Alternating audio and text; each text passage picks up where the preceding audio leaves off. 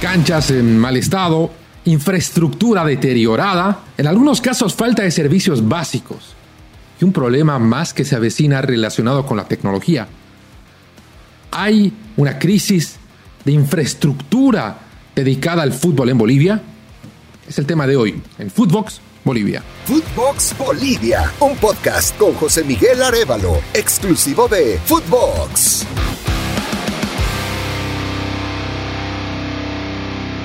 Los saluda José Miguel Arevalo. Vamos a repasar lo que está sucediendo con los escenarios del fútbol en Bolivia, los estadios, los más importantes. Es importante eh, establecer la situación de los eh, principales escenarios deportivos en el país que son eh, de propiedad pública. En el fútbol profesional solo hay dos clubes que cuentan con estadios propios en los que se pueden jugar partidos de división profesional. Es el caso de Real Santa Cruz y es el caso de Strongest. Real Santa Cruz tiene el estadio que lleva su nombre, antes el estadio Juan Carlos Durán. Y bueno, Strongest juega muy rara vez en su escenario Nachumani en el estadio Rafael Mendoza Castellón. ¿Qué pasa con los otros 14 clubes? Bueno, tienen que apelar a los escenarios públicos. En el caso, por ejemplo, de La Paz, se juega en el estadio Hernando Siles, que es de la gobernación del departamento de La Paz. El Estadio Patria de Sucre también es de la gobernación del departamento de Chuquisaca. En Cochabamba, los cuatro clubes profesionales, Vilserman, Aurora, Palmaflor y la Universidad de Vinto, eh, alternan escenarios entre el sudamericano Félix Capriles, de propiedad de la gobernación también, o los estadios municipales de Colcapirua, de Quillacollo alguna vez, o del estadio municipal de Sacaba.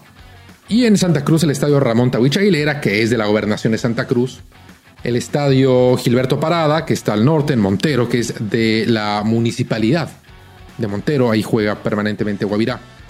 El estadio Cuarto Centenario de la gobernación de Tarija, donde es local Real Tomayapo, prácticamente. Solo eh, Real Santa Cruz juega en casa. Strongest apela constantemente a jugar en el estadio Hernando Siles. Y es Ready, que utiliza el estadio municipal de Villa Ingenio, estadio perteneciente a la alcaldía de El Alto. En todos estos estadios, los más grandes y los más pequeños, se han visto constantemente limitaciones. Desde instalaciones que no tienen una distribución que garantice la seguridad o comodidad de los protagonistas, eh, vestuarios que están lado a lado, salidas en las que se confunden jugadores de uno y otro equipo, que están muy expuestas al público, o vestuarios de árbitros que han quedado totalmente vulnerables a hinchas como sucedió en el Tawicha Aguilera, nada menos, en cuyo vestuario los árbitros sufrieron un saqueo protagonizado por vándalos vestidos de hinchas de Oriente Petrolero. Dificultades eh, casi permanentemente con el estado del, del césped. Y esto sucedió nada menos que en el principal escenario deportivo de Bolivia, en el estadio Hernando Siles, y además ante los ojos del mundo entero. Recordaremos ese penoso espectáculo en las eliminatorias rumbo al Mundial de Qatar cuando Bolivia recibió a Chile en medio de una intensa lluvia que dejó completamente anegado el terreno de juego, a lo que no había ocurrido nunca. Fallaron todos los sistemas de drenaje y tuvieron que sacar el agua con baldes, con vasos, con jarras, con lo que se podía. Fue algo bochornoso.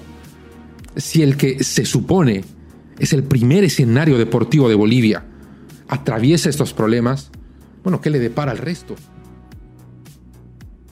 Y esa es una pregunta que eh, empieza a hacerse más recurrente con cuestiones emergentes, por supuesto, la que está sucediendo ahora. Desde la gobernación de La Paz se ha anunciado el cierre del estadio Hernando Siles por tres semanas. Se habló de algunos trabajos de mantenimiento, pero esto tiene que ver más que nada con el alquiler del escenario deportivo para un espectáculo musical masivo es un escenario dedicado al deporte. Se lo está alquilando para un concierto. Ahora, obviamente, hay que ser muy sesgado o, muy, hay que ser míope eh, para pensar que los estadios, los coliseos, las arenas, como se les dice en Estados Unidos, no pueden ser utilizados para este tipo de eventos. Ocurre en todo el mundo.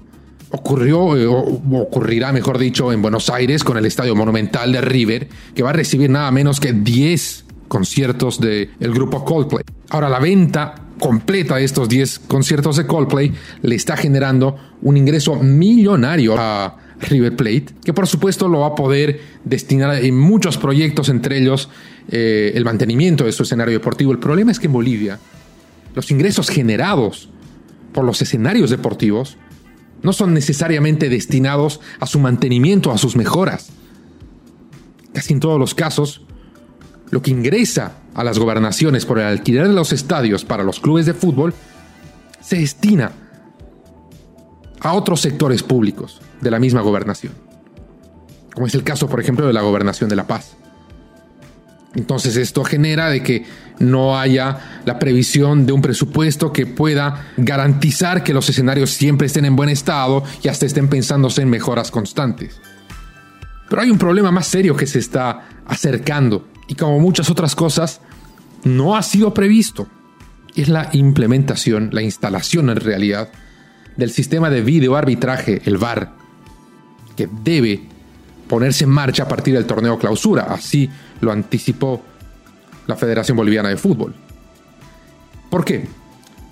Para poder utilizar el VAR se necesita toda una conexión que tiene que ver con las cámaras, con la sala VAR, donde se encuentran los árbitros asistentes revisando las imágenes. Esta instalación, por lo menos de los últimos reportes que se ha dado, no se va a poder utilizar en todos los escenarios en los que se ha estado jugando últimamente. Se sabe que el Hernando Siles tiene toda la capacidad para utilizar el VAR. Lo propio el sudamericano Félix Capriles entiende que el Tawich Aguilera también. Y se espera que ocurra lo mismo en el Estadio Patria de Sucre, que ocurra lo propio en el Víctor Agustín Ugarte de Potosí, en el cuarto centenario de Tarija.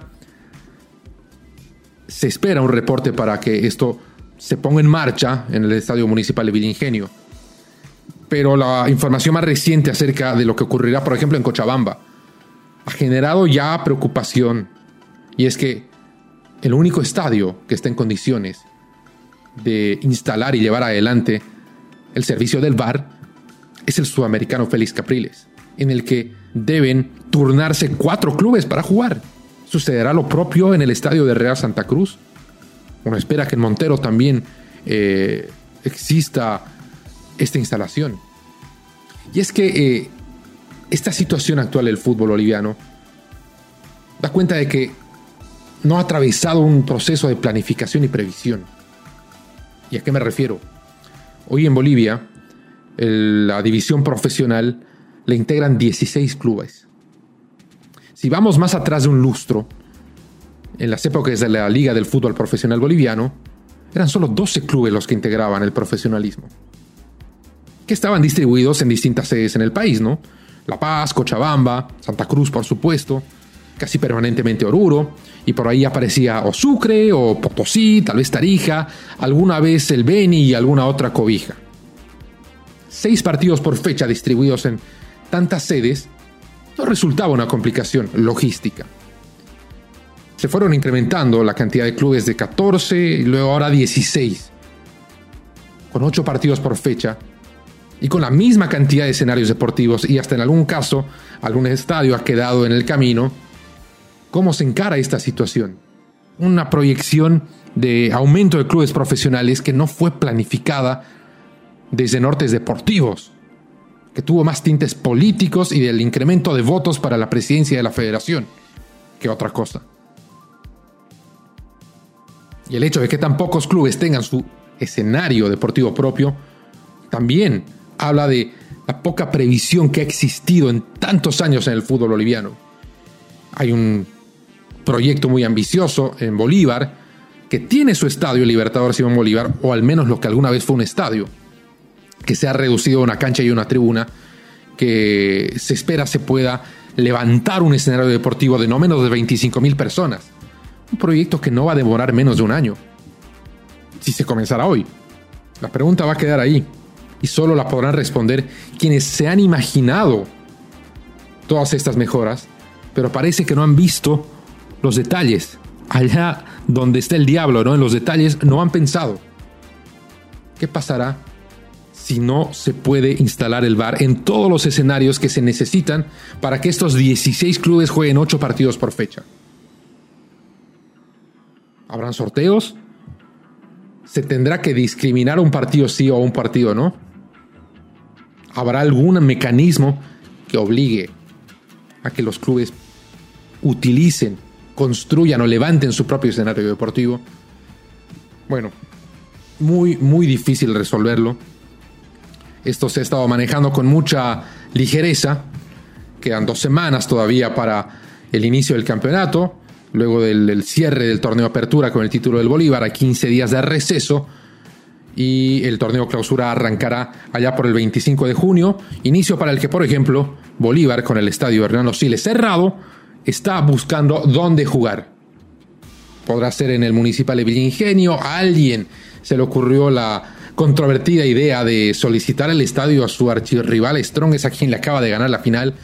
O quizás se busque la salida más eh, armónica, que sería cambiar la localidad con su rival de turno, que será Blooming. Debía visitar La Paz en la primera fecha. Y si los trabajos de diplomacia y lobby son lo suficientemente exitosos, podrán revertir la serie y comenzar en Santa Cruz. Pero obviamente eso será solo un parche a un problema que cada vez se hace más notorio y del que cada vez se preocupan menos en Bolivia. Es todo el tiempo que tenemos por hoy en Footbox Bolivia. Les recuerdo, tenemos nuevos episodios todos los lunes y todos los jueves de los que pueden estar atentos en mis redes sociales. Me pueden seguir en Twitter y en Instagram como JM Arevagol o en Facebook en, mi página que es José Miguel Arevalo. Conmigo será hasta siempre. Footbox Bolivia con José Miguel Arevalo, podcast exclusivo de Footbox.